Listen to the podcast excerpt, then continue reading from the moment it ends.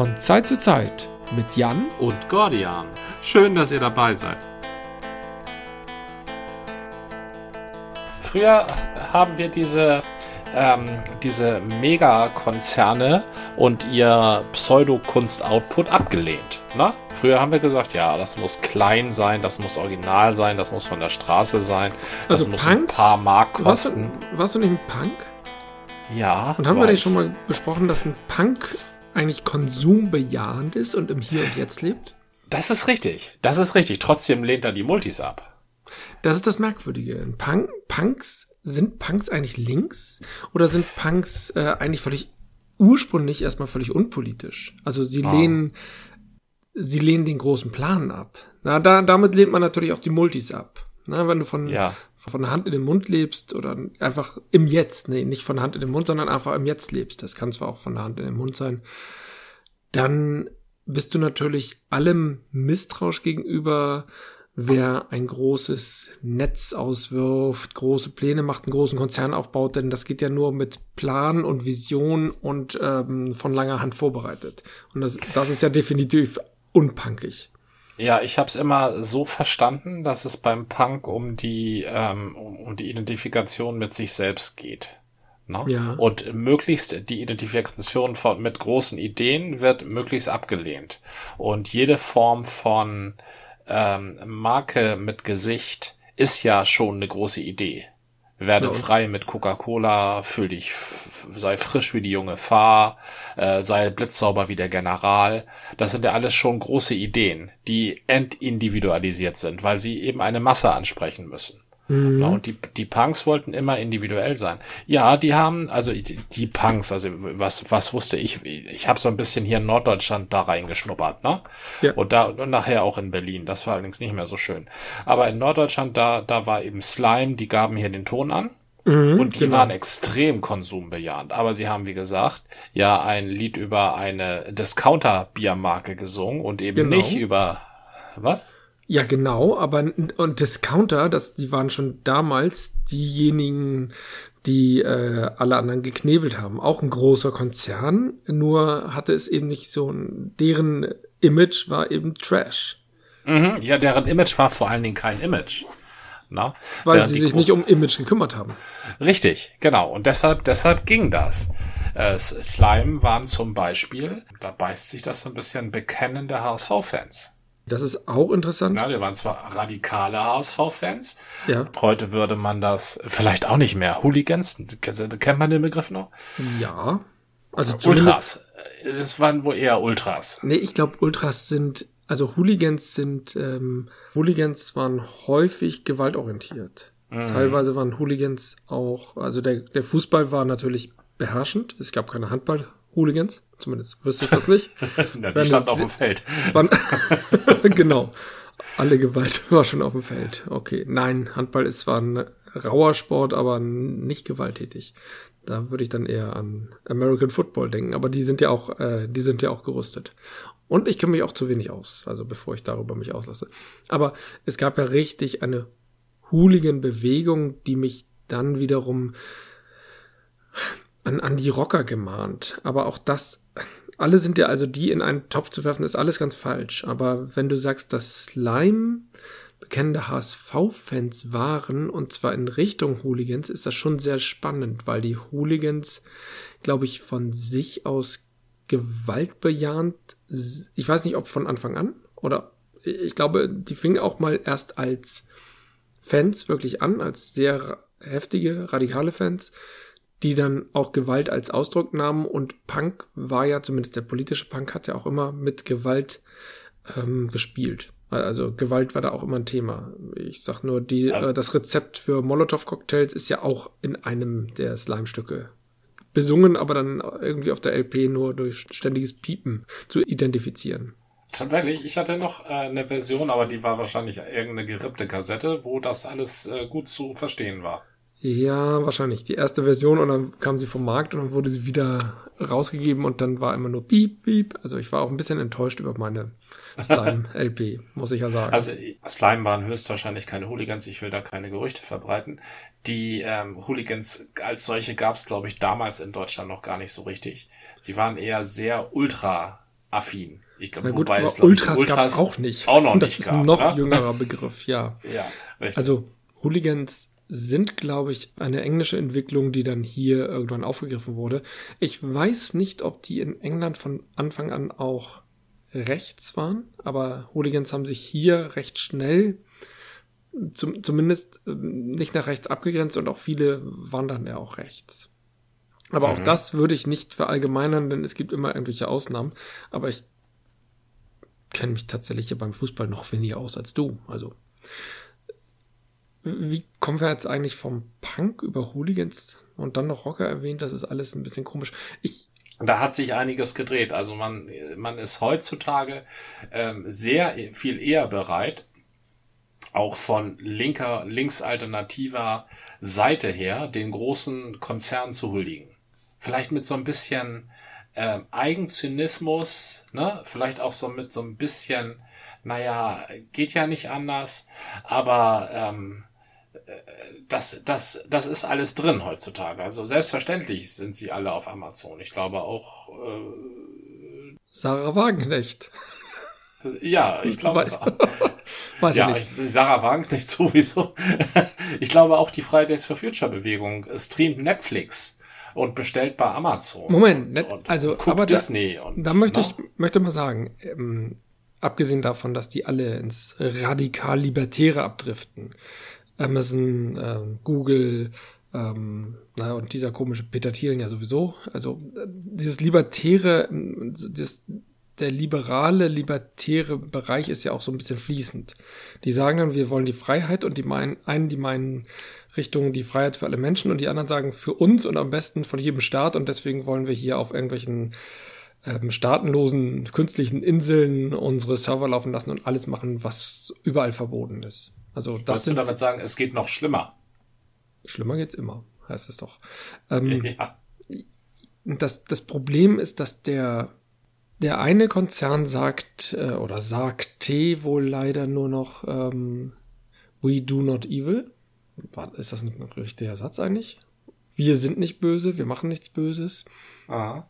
Und der andere Konzern sieht sich oder ähm, sieht das Konzept der Freiheit eben als ich bin frei von Steuern, ich bin frei von staatlicher Kontrolle, ich bin frei von jeglichen Moralvorstellungen, die ich nicht selber mir gerade zurechtbiege. Mhm. Und das eine ist ein sehr moralgetriebener, nicht moralgetriebener Ansatz, aber ein eigentlich abgeleitet aus dem, was Microsoft vorgelebt hat, nämlich auch, wir machen einfach, wie wir es wollen, wie wir Bock haben, aber eben trotzdem auf Konzernebene und immer noch im staatlichen Kontext und davon sich ablösend, weil Google und trotzdem hat Google dann ja sehr schnell solche Sachen rausgehauen, wenn sie nicht wollen, dass man dies und das Geheimnis von ihnen im Internet findet, dann sollten oder äh, irgendwie überhaupt findet, dann sollten sie es vielleicht gar nicht erst sagen. Und das sind dann auch so Täter-Opfer-Umkehr. Ähm, und ähm, da, da steckt ja auch schon so ein äh, libertärer Ansatz drin. Obwohl du da noch sagen kannst, ja trotzdem wollten die immer nur damals äh, zumindest Gutes und zudem auch noch Geld verdienen. Ich weiß es nicht. Wobei not evil heißt ja nicht gleichzeitig good. Das ist richtig, ja. Das sind ja auch alles Interpretationsspielräume. Absolut. Das ist Evil ist Wer ja, legt denn das fest? Wie, wie man so schön sagt, Evil ist ja ein Spektrum. Mhm, mhm. genau. Und das, das ist so einer dieser typischen Ausdrücke. Dies und das ist ja ein Spektrum. Ja, dann kann man sich ja gar nicht mehr auf irgendwas festlegen. Genau. Ja. Es wird alles ganz weich. Gleich, Mhm. richtig, alles wird ganz weich, die Übergänge sind fließend, ne? man fließt mal hin, mal her. Äh, da braucht man sich gar nicht mehr drauf festnageln zu lassen. Gleichzeitig wird ähm, viel mit Absoluten äh, argumentiert. Na? Das, Genau. äh, das Es klingt ja absolut und ist trotzdem nur weich gemeint. Weil sich da nichts festhalten lässt. Für mich sind diese, diese Werte, die da existieren, ähm, nichts mehr. Na, also ich habe damals äh, Secondhand-Klamotten getragen Mhm. und das haben wir auch alle. so, Ja, wir ja, haben, ich auch. Wir haben uns Teilweise. auch nicht, wir hätten uns vielleicht mal Schallplatten kaufen sollen, aber nein, wir haben die alle gerippt und dann haben wir es alle auf Kassette gehabt. Ich möchte mal man betonen, früher sagen- hieß das nicht rippen, sondern einfach nur überspielen. Richtig, genau, wir haben es überspielt. Und wenn mir heute einer mit, also mit so einem iPhone entgegenkommt und da ähm, irgendwelche Tiraden gegen, ähm, gegen Großkonzerne ins Internet tippt auf dem iPhone, dann sage ich, du bist ein Widerspruch in sich. Ja, aber egal ob iPhone, also klar, Android hat dann wiederum äh, das Image, das kann ja auch ein kleines Unternehmen sein, Fairphone zum Beispiel, trotzdem ist Android erstmal Google und Google ist auch ein großer Konzern, also egal welches Smartphone du hast und fast jeder, ich will, äh, rein theoretisch geht's auch anders, hat ein Smartphone. Und ähm, man kann sich auch anders im Internet aufhalten. Das ist nur nicht ganz so bequem. Man kann das auch mit einem alten Rechner machen ne, wo äh, für den, in dem keine ähm, ähm, seltenen Erden verbaut sind, die von äh, Kindern in, in, in Asien oder von ja, ähm, Minenarbeiter mit einer Lebenserwartung von Mitte 40 in Südamerika aus der Erde gekratzt werden. Hm, das, das kann man geht, auch. Das geht leider nicht. Ich kenne keinen Computer, der es kann. Also da sind die Techniken mittlerweile, das ist ja auch mit ähm, der Anteil der seltenen Erden in Computern ist im Verhältnis, glaube ich, nicht so hoch wie im Handy, aber auch dort sind bestimmte seltene Erden notwendig. Aber wenn du wirklich auf der guten Seite sein willst, dann holst du dir ein Fairphone. Das ist zumindest das Beste, was gerade möglich ist. Also äh, so rein von dieser moralischen Komponente oder auf der guten Seite zu stehen, nicht unbedingt das beste Telefon und spielst dort ein Open Source Betriebssystem auf ja. Und, wo alles Google-frei ist. Das ginge. Aber was hast du damit gewonnen? Also Haltung vielleicht. Ähm, ein, man ist nicht widersprüchlich. Wenn man moralisch argumentiert, muss man moralisch sein. Nein. Wenn man moralisch argumentiert, muss man moralisch sein. Ansonsten Nein. muss man rational argumentieren. Und das Nein. geht auch nur, wenn man rational ist. Du kannst, das ist äh, das, was dem Menschen, glaube ich, inhärent ist und sich in letzter Konsequenz nicht auflösen lässt, du bist immer widersprüchlich. Und zwar, in, also ist, der Mensch ist ein, ein Inbegriff an Widersprüchen. Und wenn du Moral aufbaust, wenn du moralisch argumentieren willst, wenn die Moral für dich etwas bedeutet, hat das nicht zu bedeuten, dass du 100% dieser Moral entsprechen möchtest. Das ist möglicherweise dein Zielbild. Also ich kann auf Leute zugehen und sagen, ähm, werft mal kein Papier auf die Straße, während ich Papier auf die Straße werfe. Selbst das kannst du machen. Ja, vielleicht muss ich dann, nicht, darf nicht ich dann in dem gleichen Moment ernst genommen zu werden. Nein, das ist dann. Nein, okay, das ist, kann, machen kann man das natürlich, ja. Ja, ich, aber das mit dem Ernst nehmen ist irgendwann, ja? irgendwann musst du mir mal grundsätzlich deinen philosophischen Ansatz erklären.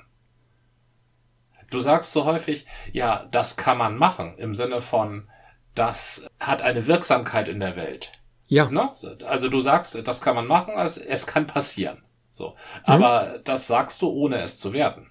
Ne? Wenn du sagst, das kann man machen, heißt das bei dir nie, das sollte man machen.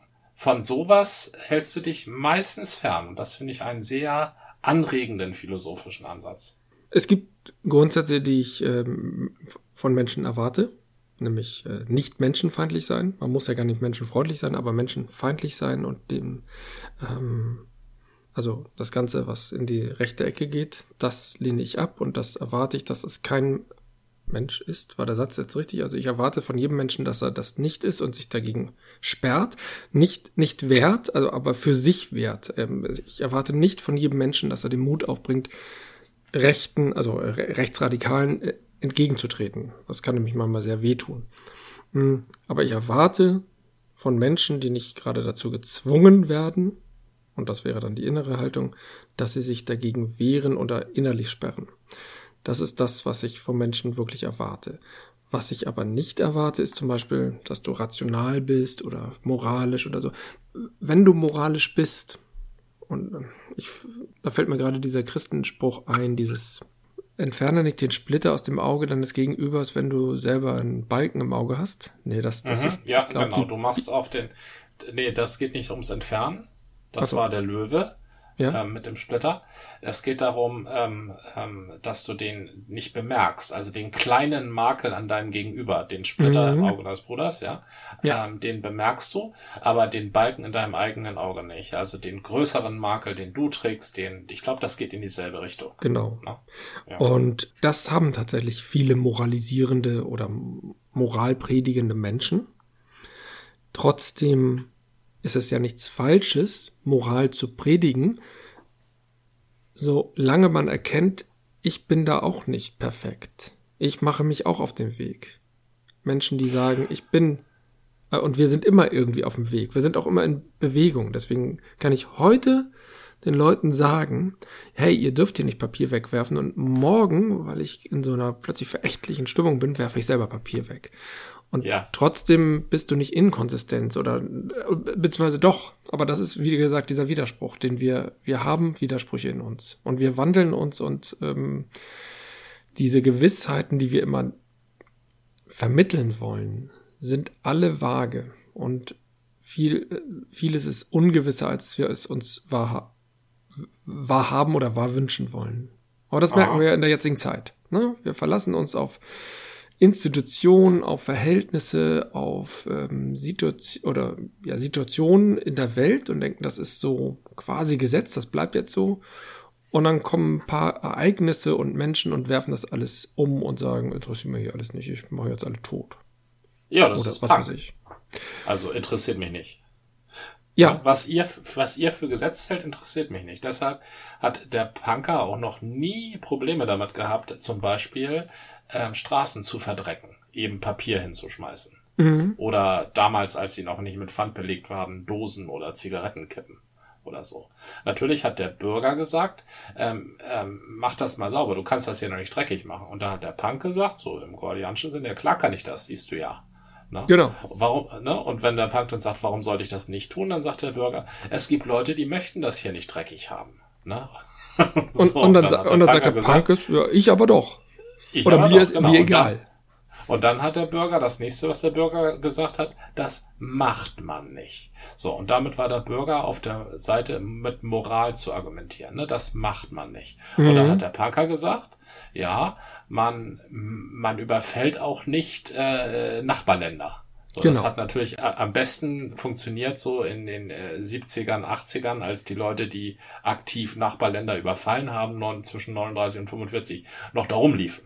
Da Mhm. hat das natürlich besser funktioniert. Ne? Und heute funktioniert das nicht mehr so. Es sei denn natürlich in Russland. So, und aber das, das ist das, da, da wollte ich drauf hinaus mit meiner Moral, Antimoral. Ich komme aus den 80ern und ich habe immer so gelebt, wenn einer sagt, das macht man aber nicht, dann mache ich's. Gerade so. Und das ist, glaube ich, das, was die ähm, jüngeren Leute nicht so ganz verstehen. Häufig Weil es ja auch eigentlich so eine, so eine Trotzsache ist. Ja, dieses, das macht man nicht, ist natürlich schon eine ganz doofe Aussage. Du, Ja. und, und da, da, da bin ich völlig bei dir. Ähm, wir, du sagst lieber, das sollten wir alle nicht tun, weil wir damit ähm, letztendlich den Planeten verhunzen. Oder auch nur es klein gibt, gedacht. es gibt rationale Gründe, warum man etwas nicht macht. Mhm. Das stimmt. Das stimmt. Aber das ist ja nicht moralisch argumentieren. Das ist ja rational argumentieren. Was Luisa Neubauer sagt, da ist ja 80 Prozent von rational Ja, und ja. nur 20 Prozent Moral. Ne? Das ist manchmal so ein bisschen verwischt bei ihr, also bei der gesamten FFF-Argumentation ist das manchmal so ein bisschen verwischt, aber das, also der Kern ist ja eine rationale Forderung aufgrund von rationalen Erkenntnissen. Ich Dem wird sich auch glaube, ein Punker nicht verstellen. Genau. Der Punker geht nur gegen dieses, das macht man nicht. Gegen. Mhm. Und ich glaube, das macht man nicht, ist eigentlich daraus erwachsen, dass wir nicht jedes Mal jedem Menschen erklären müssen, warum man bestimmte Dinge nicht macht, weil das ja schon tradiert ist und das ja jedem eigentlich klar ist. Und über die Zeit und ist dann aber auch verloren gegangen, warum das, äh, also diese Klarheit verloren gegangen. Mhm. Ja, tradiert ist, bei, mit tradiert beginnen die Probleme. Ja, genau das ist es. Dann Na, geht das nämlich über Generationen meistens- hinweg. Richtig, und tradiert ist auch meistens innerhalb einer ähm, Gruppe, innerhalb einer kulturellen Gemeinschaft. So. Ja, ja, Und da, stimmt. da ist Tradierung, äh, kulturelle Gemeinschaft ist ja per se schon Abgrenzung. Kulturelle Gemeinschaft ist ja, wir sind hier und ihr seid da. Mhm. So, und deshalb geht es ja darum, die Traditionen aufzubrechen. Oder halt, äh, das ist ja auch im Punk drinne, alle Traditionen aus allen Richtungen zu übernehmen. Na? Dass sich, sich Das ist auch im Punk drinne. ja klar, da- das ist natürlich, die, die, die, die, die greifen ja alle möglichen, haben alle möglichen Sachen aufgegriffen. Die waren so offen, was Musikstil anging. Das Ja. war die erste Jugendbewegung, die vom Musikstil, also die vom Reggae über Ska zum Classic Rock ja alles, praktisch alles gehört hat. Das stimmt. während sich Und das mit drei Akkorden. Entschuldigung. Richtig, genau. Und dann das nur mit drei Akkorden. Also die waren ja von den Einflüssen auch von dem, was sie getragen haben. Ne? Mhm. Das waren ja nicht nur die klassischen schottischen Muster, das waren aus. Wir sind damals mit dem, mit Sachen rumgerannt, die haben wir Schweizer Armeejacken genannt. Ich bin mir nicht sicher, ob die tatsächlich von der Schweizer Armee kamen. Nee, das waren so- Schweizer Feuerwehrjacken angeblich. Und irgendwann müssen die so. die, also das, die gab's ja in Schwarz. Du erinnerst dich auch noch an die, ne? Ja, das war meine Lieblingsjacke jahrelang. Und später Ja, hatte ich die war- nochmal in, in so einem Rotton. Hm? Das waren echt coole Jacken. Also, es war ein bisschen, ähm, wie soll ich sagen, pervers, weil wir waren natürlich alle dadurch ein bisschen uniformiert, ne? Na gut, bei Und- mir und- passte das ja auch, weil ich dann wiederum in, in das, was man später Gothic nannte, tendierte. Da hatte ich ja, Ja. wobei das auch dem für Punks ja auch eine Richtung war. Das war ja auch nichts Falsches. Also deswegen, Nee, das, das ging eine Richtung, ja. ja, Ja, Jedenfalls war ein gewisser Widerspruch, dass wir da mit Jacken rumrannten, die wir selber Schweizer Armeejacken hatten, obwohl von der Feuerwehr wäre natürlich noch viel besser gewesen. Ne? Äh, während wir gleichzeitig gegen all- alles ritualisierte, ähm, waffengetragene im Gleichschritt marschieren waren. Dann hatten wir Mhm. martialische Stiefel an. genau. Dem waren, ganz aber wunderbar waren marschieren natürlich keine. Springerstiefel, sondern Dogs. Also eine andere Marke. Genau. Und wir hatten dann uns stolz erzählt, ja, das sind Arbeitsstiefel, obwohl wir alles andere vorhatten, außer arbeiten. Na? Ja. So, und um Hals hatten wir dann Palitücher. Das passte nun überhaupt nicht. Ne, das war eben dieser, Pa- mit ich Palitüchern kam ich nie zurecht. Also nicht aus politischen Gründen, sondern weil ich die irgendwie doof fand. Über die Politik haben wir uns ja überhaupt keine Gedanken. Nö, überhaupt nö, keine bitte, das war rein. Gedanken Aber genau, es wurde alles entwurzelt. Das, Ja. das, was du heute kulturelle Aneignung nennst. Aber hallo. Der Irokesenschnitt, der kam Ja, ja, schon der Name. der kam ja von einem Volk, die hießen auch gar nicht Irokesen, sondern wurden, glaube ich, Irokesen wiederum von anderen genannt, aber ist egal. Also das war ja ein indigenes Volk, die unter anderem diesen Haarschnitt hatten und ich weiß nicht Ein mehr warum. indigenes Volk in Nordamerika. Ja. Ach so, ich dachte, Also das ist nicht, nicht bekannt. hier in Mitteleuropa. Nee, nee, in Nordamerika. Also indigen, zu dem Begriff indigen gehört immer eine Lokalisierung. Ansonsten äh, bringt das nichts. Ich habe mal eine Also Frage. wir- Indigen, also Gen heißt natürlich äh, Form. In, Indigen hat aber nichts mit äh, Indien oder Indianer oder so zu tun, sondern ist nur zufällig, fängt das mit IN an. Ich bin da Da, sprachlich. hast du, da, da erwischst du mich bei etwas. Indigen heißt meiner Ansicht nach, ähm, ist die 1 zu 1 Übersetzung von Eingeborene. Ah. Indigen sind die Leute, die dort wohnen, wo sie jetzt gerade sind. Und da, da kommen sie auch her. Jedes Volk ist indigen. Das heißt, Ja, wir also- könnten Urvolk und Eingeborene eigentlich sagen, wenn wir nicht das Gefühl hätten, dass diese Begriffe in unserer Historie, in unserer kolonialen Blickweise ähm, gelitten hätten. Also ich finde die koloniale Blickweise gerade Deutschlands äh, ist ein bisschen, das, also die paar Jahre, Mhm. die waren schrecklich und blutig. Ja. aber nichts gegen alle anderen, die um uns rum wohnen. Außer vielleicht, okay, nee, das Es geht doch gar nicht um Deutschland. Ja. Es, es geht, naja, Also, ja klar, Also- Belgien, also- Großbritannien, äh, Niederlande, Portugal. Portugal, Portugal. Spanien. Ganz am Anfang. Also was ich sagen wollte, ist, indigen bedeutet natürlich immer, also indigen klappt nur, wenn du einen Ort angibst. Mhm. Ansonsten ist jeder, also die Westfalen sind auf jeden Fall indigen in Osnabrück. So, Nee, sind sie gar nicht. sind sie nicht? Naja, die sind in, im Rahmen der Völkerwanderung. Äh, Wann bist du, genau, das ist doch wieder ein Punkt. Die, letztendlich sind die ganzen First Nations tatsächlich auch nur First Nations. Das waren die ersten, die da angelangt waren. Aber wahrscheinlich haben, Oh, Nee, da- Da sind vermutlich, die sind von Norden einmal quer durch die äh, Amerikas gewandert und die First Nations im Norden waren die, die da zuletzt ankamen und nicht mehr weiterkamen, weil im Süden schon das Maya-Reich war oder sowas. Keine Ahnung. Vielleicht wollen sie auch gar nicht so weit im Süden. Hm, ich glaube, man möchte immer dahin, wo es am geilsten ist. Und in den. Ach so, und du meinst, Great im Süden Plains? es jeder super? Na, jetzt nicht in den Wüsten, da haben auch welche gelebt. Ich glaube, du lebst immer da, wo du am wenigsten auf die Mütze bekommst. Sehr, sehr richtig, Gordian. Nicht da, wo es am geilsten ist, sonst wäre ja nie jemand nach England gezogen. Nee, also man, man lebt schon da, wo man sich am besten ausbreiten kann, ja. Und was ist mit Irland? Und Ich frage nur so. es ist hübsch da.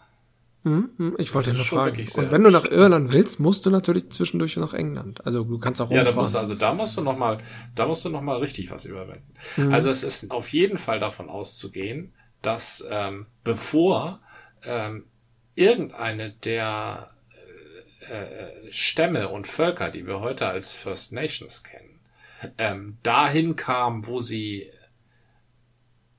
waren, als äh, europäische Eroberer und Kolonialisten ähm, im 16., äh, hauptsächlich im 17. Jahrhundert, Mhm. ähm, ähm, an ihre Küsten und geschwemmt wurden, ähm, dass es ist davon auszugehen, dass da vorher auch noch andere Leute waren.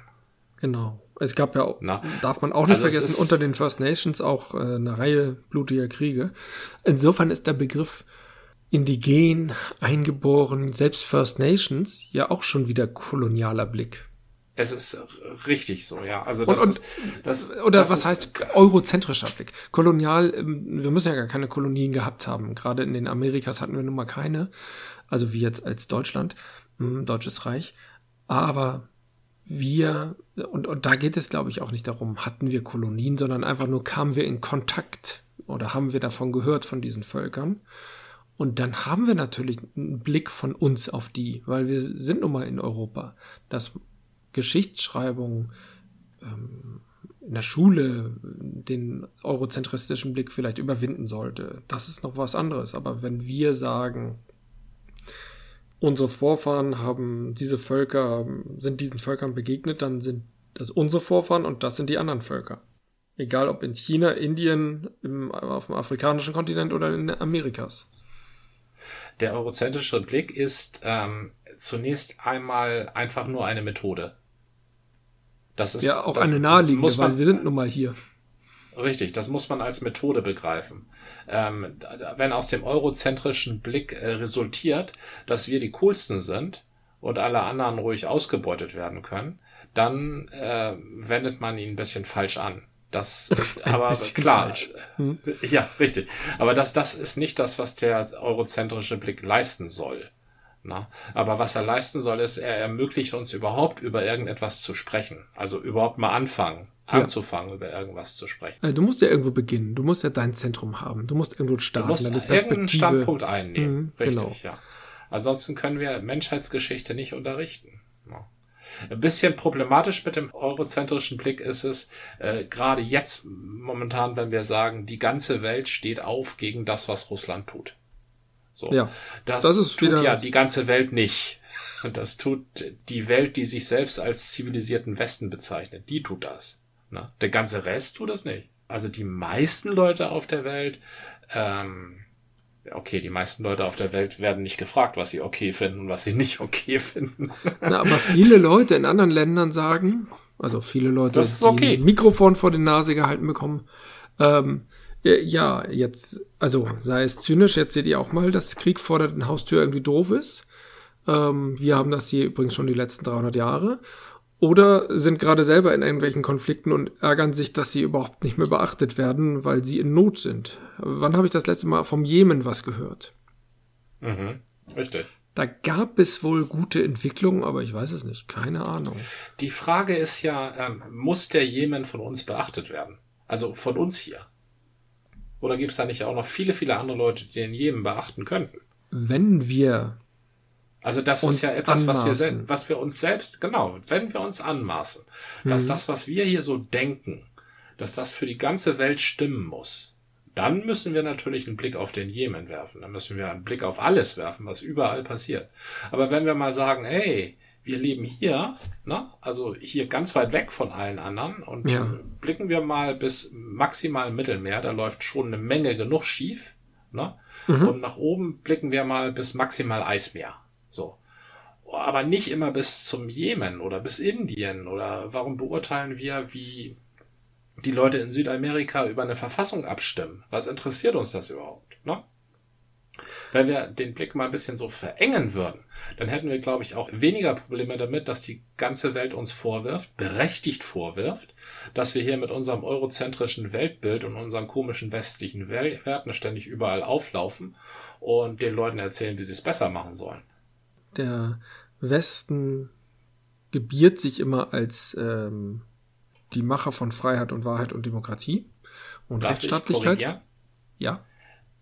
Geriert. Ge- stimmt. Ge- Das ist ein wunderschönes Wort und deshalb möchte ich, ja, deshalb möchte ich, dass du es richtig, du hast es ja, du Ja. wolltest es ja richtig verwenden. Ich wollte ne? es tatsächlich. Ja. Sobald du es sagtest, fällt es mir auch auf. Also der Westen geriert sich genauso. Wir können uns aber darauf berufen, dass zumindest in der Zeit, und das will ich nämlich gar nicht in Frage stellen, als die Vereinten Nationen gegründet wurden, äh, ni- nicht nur in der Gründungszeit, sondern auch im Nachgang, sich viele Länder, unter anderem auch zum Beispiel China und ähm, auch bei Russland weiß ich es nicht, sich auf bestimmte Grundsätze im Rahmen der Vereinten Nationen und meines Wissens sind das so solche Dinge wie Menschenrechte verständigt haben und sich dazu bekannt haben. Und sich zu etwas zu bekennen und es dann ständig zu ignorieren, sollte uns schon Anlass geben zu sagen, Leute, wir sind doch alle in den Vereinten Nationen, ne? sind wir alle irgendwie Brudervölker, wäre jetzt zu schwierig gesagt, außerdem gibt es ja bestimmt auch Schwestervölker. Aber warum habt ihr denn hier das unterschrieben und haltet euch jetzt nicht daran? Was wollt ihr denn eigentlich von uns?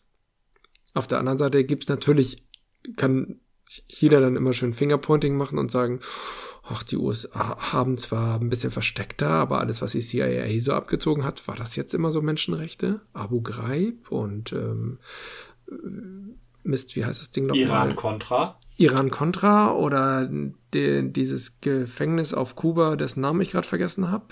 Denn das noch? Guantanamo? Guantanamo, Naja, genau. es ist mehr als ein Gefängnis, ne? Es ist ein ganzer Abschnitt Kubas, der da besetzt ist. Ja, Da handelt dieser Film ähm, mit Tom Cruise und Jack Nicholson von A Few Good Men. Eine Frage der Ehre. ja. Der, das Ding spielt nämlich auf Kuba. Und da, da wundert man sich, hä? Das machen die Amerikaner denn da auf Kuba?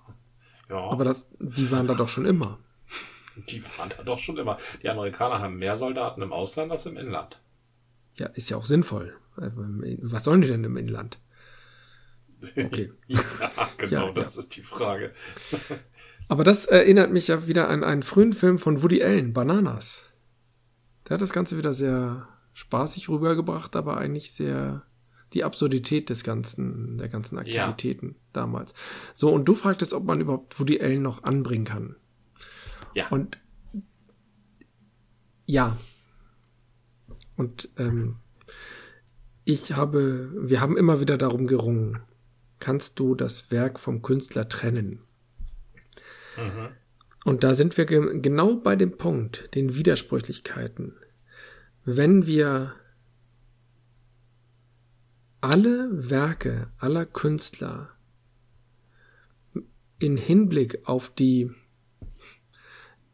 ich sag mal, Einstellung oder das Verhalten des Künstlers bewerten und dementsprechend ignorieren würden, bliebe, glaube ich, aus der Gesamt, aus den Gesamt ähm, Övre der Menschheit oder zumindest der sogenannten westlichen zivilisierten Welt nicht viel übrig. Ich glaube, dass viele Künstler ganz schön miese Typen waren. Meistens tatsächlich auch Typen. Auch das fließt sicherlich in die Kunst ein. Nicht zwangsläufig, aber das fließt sicherlich auch in die Kunst ein. Und auch die Kunst ist ja durch Brüche immer wieder gekennzeichnet. Und das für und wieder. Ich glaube, manchmal wird es auch, mh, wird so etwas auch die Kunst sogar widerspiegeln, die Widersprüchlichkeit des Künstlers. Dass die sich im Werk abbildet, gewollt oder nicht gewollt. Und ich kann mir heute noch gut Woody Allen Filme angucken. Ich habe es jetzt länger nicht gemacht, aber nicht aus diesen ähm, den Gründen des immer noch im, im Raum stehenden Vorwurfs äh, und auch durchaus naheliegend, aber nie bewiesen oder ich weiß gar nicht, wie der aktuelle Stand da ist, aber Woody Allen ähm, lässt in letzter Zeit ja auch nichts mehr von sich hören, wenn ich nicht völlig das Kinoprogramm übersehen habe. Trotzdem mag ich seine Filme oder einen gewissen Anteil seiner Filme, nicht alle. Und ja. auch von anderen Künstlern oder nehmen wir hm, Harry Potter ich werde meinem Kind durchaus Harry Potter empfehlen oder vorlesen oder lesen lassen, weil ich, okay, zum Ende hin wird es ein bisschen komisch, das Buch, aber so im Großen und Ganzen halte ich das Buch für, oder die Bücher, für ein gelungenes Werk. Und ich werde das nicht daraufhin untersuchen, ob Harry Potter transfeindliche Aspekte beinhaltet oder. Ja. Also, wenn Bücher so etwas transportieren und das, wenn man wenn ich es daraufhin so ein bisschen abklopfe und nicht verzweifelt danach suche, sondern nur so ein bisschen hinterfrage, ist das jetzt vielleicht ja. rassistisch, dann stelle ich das schon in Frage und dann sage ich, das geht nicht. Also wenn das Werk selber rassistisch ist, transfeindlich, homophob, ähm, keine Ahnung, was, was wir alles an, an schlechten Menscheneigenschaften so auflisten können, dann lehne ich das Werk natürlich ab. Selbst wenn also, das, äh, nicht, ich würde das nicht per se absolut sagen. Ich bin zum Beispiel ein sehr in allem, was ich denke. Ich habe nur angefangen, das ähm, Elementarteilchen zu lesen, aber ich denke, Wellebeck ist ein sehr böser Mensch. Vielleicht auch ein kranker Mensch, das weiß ich nicht, aber so von allem. Aber er ist auch jemand, der das immer so sagt. Der hat ein sehr, ich weiß gar nicht, ob schlechtes Menschenbild, aber hm, ja, also alles, was ich von dem höre, dem stimme ich nicht zu.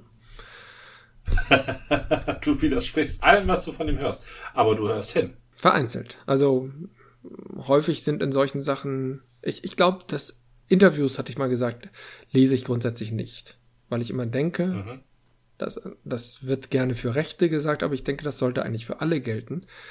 Ich möchte nicht den Menschen hören, sondern ich möchte über ihn hören. Ich möchte, dass ein Medium, das den Anspruch hat, mir Dinge zu vermitteln, die Welt zu erklären, die Politik, die politische Lage, die wirtschaftliche Lage, sonst was, die sollen durchaus Interviews führen und daraus etwas ableiten, aber nicht einfach das Interview abdrucken. Am besten dann noch gegen gecheckt und äh, freigegeben.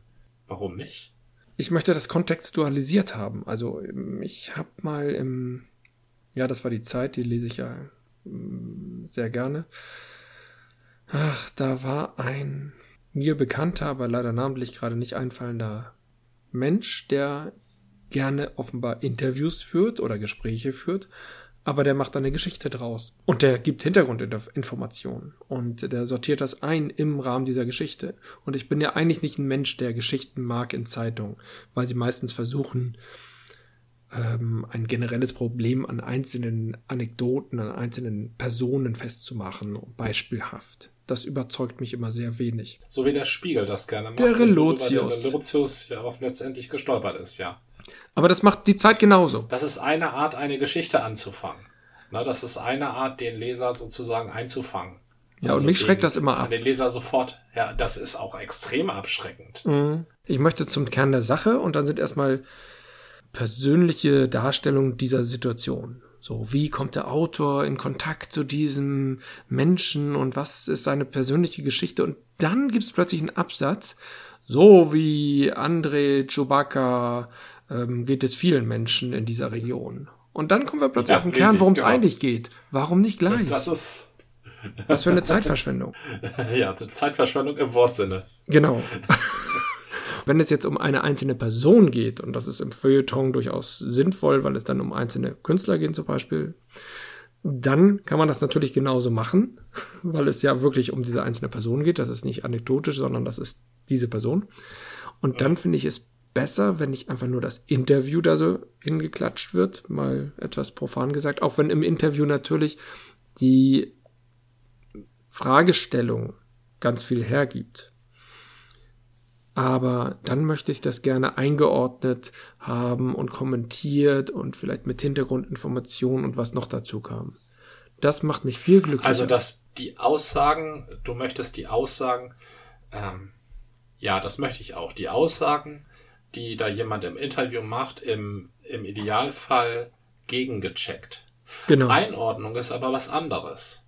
Einordnung ist, wenn der ähm, Journalist, der Zeitjournalist Fritze Pröppel, Mhm. wenn der ähm, einen Artikel über Juli C. schreibt oder Mhm. ein Interview mit Juli C. führt und dir dann als Artikel präsentiert, ja, Juli C. Ja, total indiskutabel.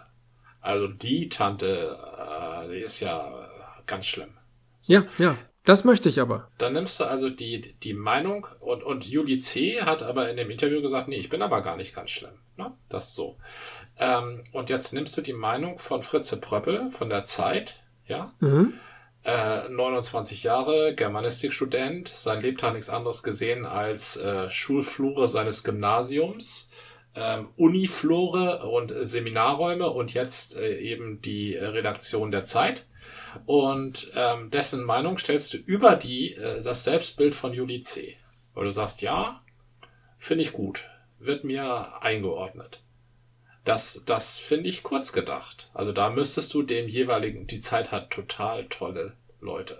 Na, die Zeit hat, bei der Zeit sind total tolle Leute.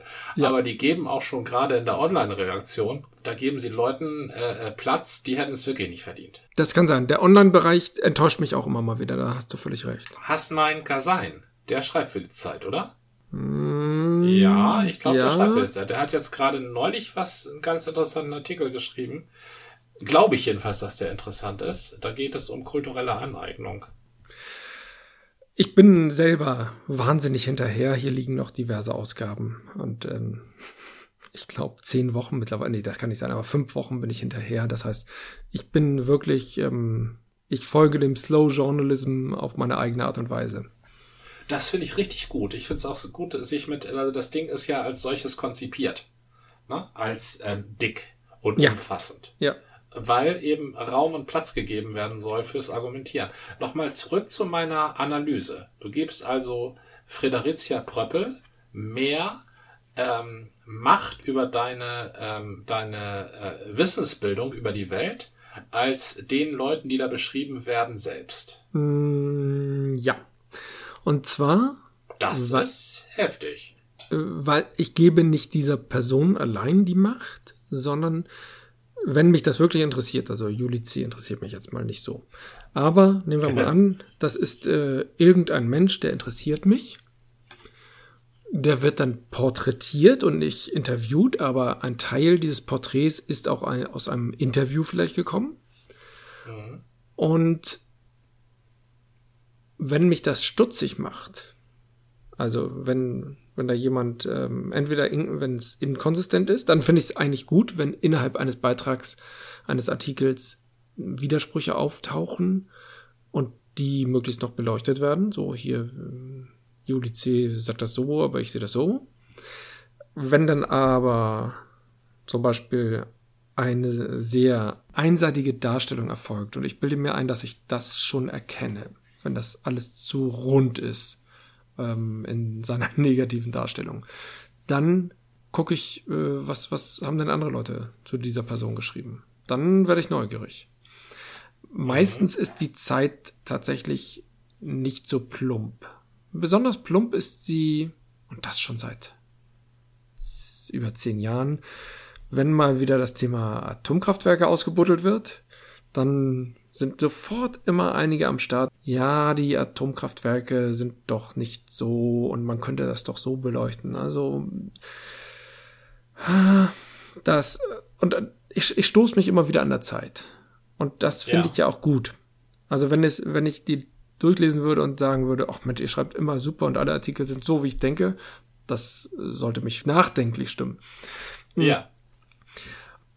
Aber so ist es nicht. Also ich lese die so und denke so, ja, ja, ja, das geht in die Richtung. Und einige Autoren, irgendwann, irgendwann kann selbst ich mir ja Namen merken. Und da ist zum Beispiel ein Bernd Ulrich und dann denke ich so, ach, ja, der trifft das wieder auf den Punkt. Der bringt das richtig gut zusammen. Zum Mhm. Beispiel. Also auch, ich finde auch Giovanni Di Lorenzo, der ja recht bekannt ist, schreibt sehr gut, aber da denke ich manchmal so, mm, geht irgendwie in eine andere Richtung. Ähm, Äh, Andere Richtung.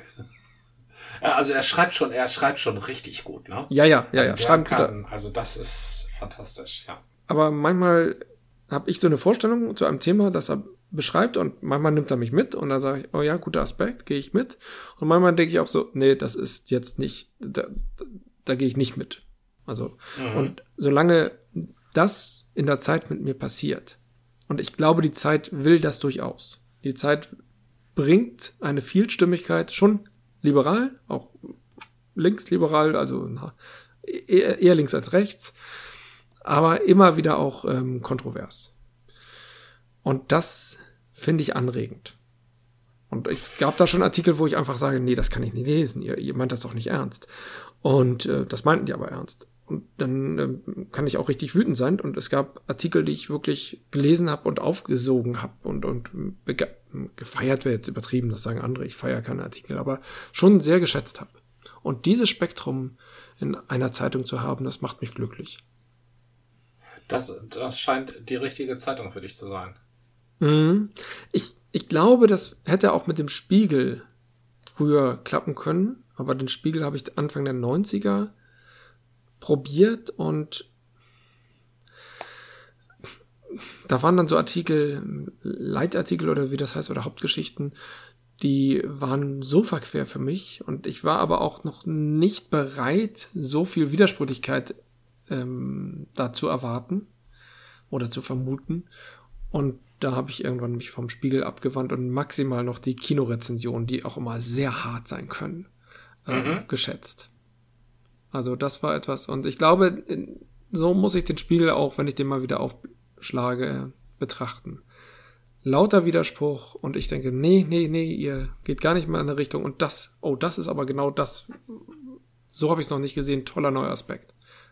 Andere Denkrichtung, ja. andere Perspektive, neue Dimensionen, super.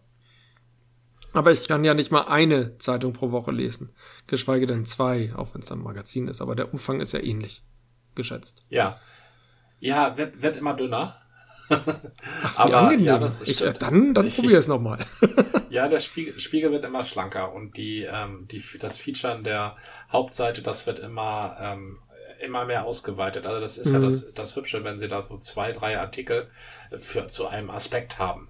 Das finde ich ja. besonders, besonders schön beim Spiegel. Was mich beim Spiegel immer stört, und das hat mich schon gestört, seit ich ein ganz kleines Kind war, da hat nämlich mal Robert Gernhardt einen Artikel drüber geschrieben, dass ihn das nämlich immer stört und dass er jetzt aufhört, den Spiegel zu lesen. Und das war boah, Ende der 80er. Ähm, ganz kleines dieses, Kind. als junger Mensch. okay, Ende ich, der 80er. Ich möchte dazu mal sagen, da wo ich herkomme, war der Spiegel schon, also da las man nicht den Spiegel. Nee, ja, natürlich nicht. Dithmarschen ist es also, ist es schon klar. Also in unserer ganzen Familie hat niemand den Spiegel gelesen. Wir haben den halt so gelesen in unserer Jugendklicke. Ne? Mhm. Spiegel Tempo Wiener, das haben wir so gelesen. So, aber irgendwann ist mir aufgefallen, und gerade äh, durch diesen Text von Robert Gernhardt, denn die Titanic habe ich auch gelesen, ist ja. mir aufgefallen, dass der Spiegel eben diese Tendenz hat, äh, in seinen Geschichten immer also mindestens Mene Mene Tekel Ufrasim an die Wand zu schreiben. Also gleich geht alles unter. Ne? Ja. Also morgen ist hier Schluss. Na, also jetzt gerade ist nochmal unser Spiegelreporter vor Ort und analysiert das hier im schönen Sorbenlande, aber morgen ist ja nur noch qualmende Asche. Na, und das war, ja, und mhm. das war eben nicht nur das, meistens war das bei Auslandsreportagen, na, wenn sie dann ja. Indien besucht haben oder Bangladesch oder irgendwie sich einen Ort rausgepflückt haben, dann ist also ja, also jetzt, jetzt letzte Chance. Ja, genau. Letzte Chance, ich war noch hier. Jetzt ja. krallen sich alle noch mit den Fingern in den Schlamm, aber morgen ist ja nichts mehr. Mhm. Und das mhm. war bei, bei allem, also bei allem, was sie beobachtet haben, nicht bei politischen Analysen oder sowas, aber da auch schon immer so die Tendenz. Aber sobald irgendein Bericht von irgendwo kam, ging da alles über die Wupper. So. aber wenn man dann irgendwie so zwei, drei Jahre später mal nachrecherchiert hat, na, was ist denn jetzt hier aus Tuvalu geworden, dann gab's das immer noch. So, na, ja, und vielleicht besser als zuvor. Mhm. Ja, und vielleicht sogar besser als zuvor. Und irgendwann fiel mir eben auf, dass das eine Masche ist. Dass ja. das offensichtlich, dass man, um Berichte abgesegnet zu bekommen, man das so machen muss beim Spiegel. Also im Prinzip würde ich aus der jetzigen Situation sagen, wir sind hier kurz vorm Verdursten und in fünf Minuten sind wir tot. Deswegen Sprichst du was sehr Wichtiges an? Deswegen kommt mir nämlich gerade in den Sinn, wir haben hier was vergessen. Was hast du denn heute? Feines. Ähm, ich habe heute. Deiner, vor deinem ähm, Öffner. Wie du weißt, bin ich ja immer dafür zu haben, das Kleine im Großen zu betrachten. Warst du nicht in Flensburg? Ich war gerade in Flensburg, ja, deshalb trinke ich momentan auch keine, bin ich auch nicht für herbe Pilz zu haben. ich war da nämlich im sogenannten Flensburger Zimmer eines äh, Hotels. Ja. Und dieses Flensburger Zimmer, da stehen nicht nur 100, also ich glaube 800 Bierflaschen hinter so einer Plexiglasscheibe. Das ist so die Rückwand. Das sieht total fantastisch aus. Ähm, da ist auch die Minibar voll von Flensburger. Also so viel, wie man gar nicht trinken kann. Und das ist alles inklusive. Ach super, das klingt ja gut. Deshalb habe ich jetzt genug vom, ähm, vom herben Pilz. Und ich habe mir wieder einen gesichtslosen Multi aus dem Regal gegriffen, der eine Besonderheit produziert. Und zwar habe ich hier das Hophaus 13 Lager von Guinness. Oh, das, das ist aber, finde ich, ein schönes. Ja, das hoffe ich doch. Kennst du das noch gar nicht? Nein, das kenne ich noch überhaupt nicht. Meine Empfehlung. Also, das habe ich tatsächlich schon öfter mal getrunken und schätze das. Da, da habe ich da richtig gegriffen. Ja, auch da huldige ich dem Multi. Also ist ja Guinness, ist ja kein Multi. Das ist so, wie, das ist wie Pixar und dem Film und Netflix als unabhängiges Unternehmen gegen Disney. Wobei Pixar ist jetzt Disney, aber früher als Woody da erfunden wurde, da war es noch Pixar.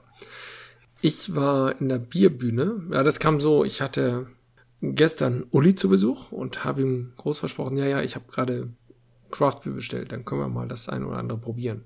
Sind auch echt interessante Sachen dabei, habe ich noch gesagt. Und dann kriege ich die Benachrichtigung, das Bier kommt erst heute. Hm. Und dann dachte ich, das ist ja doof.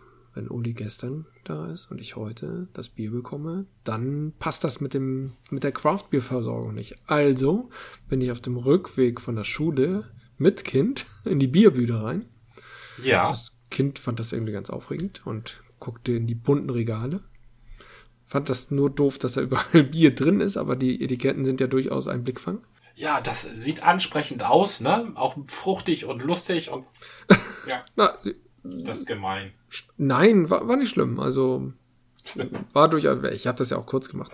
Ich habe ein bisschen geguckt, dass ich alkoholfreie Biere da finde. Hatte irgendwie eins von Mikkeler und eins von Berlo. Das Berlo Naked kann ich durchaus empfehlen. Das kannte ich noch gar nicht. Und dann standen da noch zwei auf dem Tresen. Halber Preis, weil abgelaufen. Oh, Mindesthaltbarkeitsdatum überschritten. Und ich bin ja durchaus immer so ein Lebensmittelretter ja. bin ich jetzt nicht radikal, aber wenn bei mir im Kühlschrank irgendwie der Joghurt abläuft, dann gucke ich, ob der noch geht. Und Ah. dann dachte ich, okay, zwei Flaschen Bier, die abgelaufen sind, die kann ich doch mal mitnehmen. Das ist jetzt ein Double New England IPA, also Napa oder Napa. Nennt sich Riding the Waves. Mit den äh, wohlbekannten Hopfensorten Citra und Mosaik. Von Orca Boy aus Orca, Nürnberg. so wie der Schwertwal. Genau. Das hat ordentlich Wumms mit 8,2 Prozent. Und ansonsten die Ach, das ist doppelt eingebraut, oder? Deshalb ist es Double.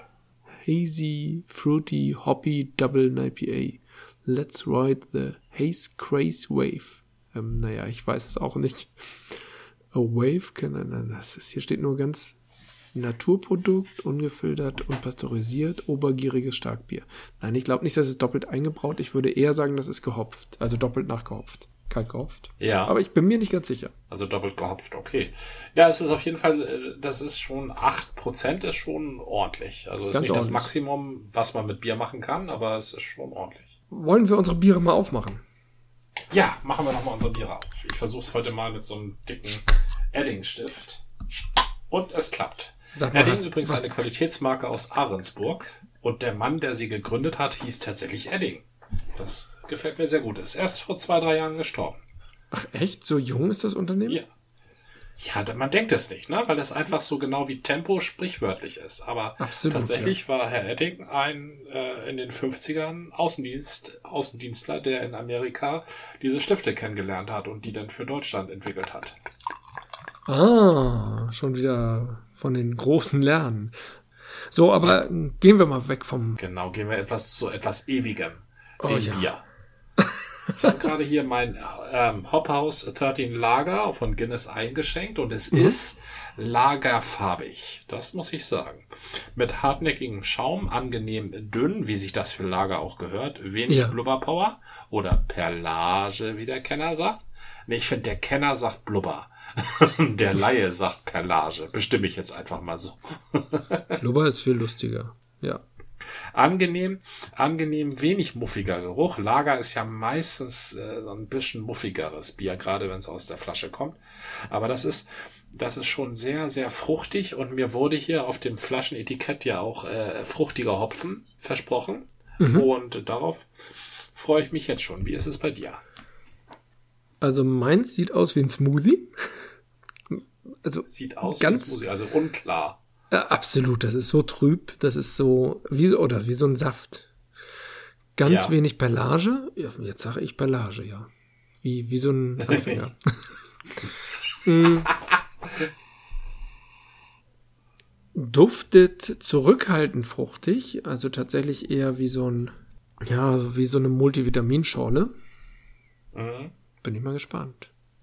Na, dann ja. auf das, was es wert ist, ne? Auf das, was es wert ist. Ein hervorragendes Bier. Na gut, bei der Marke. Also es ist für ein Lager schon fast ein bisschen zu fruchtig. Also es ist äh, sehr Na, fruchtig. Es ist ja gehopft. Hoppy. Ja, es ist, ja genau, es ist, es, das ist ja auch das Motto. Es ist ja Hop, Haus, Lager. Gut. Also hier hat man den, den äh, Fruchthopf nicht übertrieben. Also es ist jetzt keine, kein Kehrwieder-Experiment oder so. Es ist schon, äh, wendet sich an einen breiten Markt, an einen breit mhm. aufgestellten Markt. Ähm, ist, ist nun mal Guinness. Aber es ist schon, also es ist ein, äh, ein, ja, ein fruchtiges Lager. Also, Absolut. so würde ich mir ein fruchtiges Lager vorstellen. Gut, also toll. Schöne Sache. Habe ich gut gegriffen. Habe ich gut auf dich gehört, sage ich mal. Habe ich das schon mal gesagt? Also ich war da durchaus angetan. Du hast gesagt, du hättest es schon mal gesagt. Also mhm. von daher halte ich das auch für wahrscheinlich. Guinness war jedenfalls, das kann ich definitiv sagen, hin und wieder schon mal Thema. Ja, das ist bei uns immer mal wieder Thema. Meistens allerdings das ähm, Stout. Meins ähm, ist tatsächlich, hat es sehr was von einer Fruchtschorle, aber mit so einer ganz starken Bitternote. Das heißt, ähm, also nein, nicht ganz stark. Ich habe schon schlimmer erlebt, aber doch eine ordentliche Bitternote, die das, mm, die die zu erwartende Süße, die man hier erwartet, wenn, wenn, wenn man eine Fruchtschorle erwartet, ersetzt. Also statt süß ist es ganz angenehm bitter. Für den Sommer ja. wäre das perfekt. Sommer haben wir jetzt gerade nicht so. Mm. Ja, toll. Also war es denn ein Saisonbier oder gibt es das, äh, hast, ist, steht hast hier du da irgendeinen Hinweis darauf, dass nee, das nee. eine beständige Marke ist? Ich glaube, ich habe das sogar schon mal gesehen. Also das scheint bei denen Standard zu sein. Jetzt ist ein mhm. New England IPA nicht immer, das ist schon sehr speziell. Das ist ja mhm. schon eine besondere Form des IPAs und die meisten IPAs orientieren sich, glaube ich, an, weiß ich gar nicht. New England ist ja das East Coast und das ähm, West Coast ich weiß es nicht. Westcoast ist klassisch IPA. Ja. Na, Portland ist doch auch an der Westküste. Genau, Oregon. Am Pazifik. Ja, siehst du. Ja. Und die haben als erstes mit Craft angefangen. Ich dachte, die, ähm, die Nevada Brauerei waren die ersten. Ich weiß aber gar nicht, wo die sitzt. Sitzt sie in Nevada? Ja, die, die Sierra Brauerei, da hast so. du recht. Die haben, die, die sind als erste mit einem großen äh, Craft-Bier rausgekommen. Das ist richtig. Groß im Sinne von Ausstoß äh, oder? von weit weit vertrieben oder ah, raus ja, okay. aus dem nur für meine örtliche für meinen örtlichen Pub für meine örtliche Bar. Mhm. ja, überregionaler Vertrieb. Ähm, aber Portland ist für mich also der äh, ja das ist für mich die Kraftbierstadt. Habe ich nicht nur von dir gehört habe ich auch schon von anderen gehört. Also ich habe in den Geh USA nach Portland mache Craftbier also Portland ist natürlich so ein ein wie soll ich es nennen, so ein, ein, ein Traumziel. Wenn ich irgendwann mal an die Westküste will, dann will ich nach Portland. Weil alles, was ich von da gehört habe, ist irgendwie so eine ganz liberale, fast europäische Haltung, was wieder ein bisschen absurd ist. Das, das, da muss ich ja gar nicht erst in die USA, wenn ich eine europäische Haltung haben möchte. Dann kann ich ja nach Hamburg oder Berlin. Aber Portland klingt schon sehr interessant. Also ich habe mich da noch nie so reingefuchst, weil eine USA-Reise jetzt in nächster Zeit gar nicht so ein Thema ist. Aber das könnte ich mir tatsächlich noch mal vorstellen, weil klar, ich könnte mir auch noch ganz viele andere Sachen vorstellen, insbesondere den einen oder anderen Nationalpark, der äh, ja, die ja gerade in den USA sehr berühmt sind. Aber wenn es um eine Stadt geht, dann ist es tatsächlich Portland. Das war eine Folge des Podcasts von Zeit zu Zeit mit Gordian und Jan. Bis zum nächsten Mal.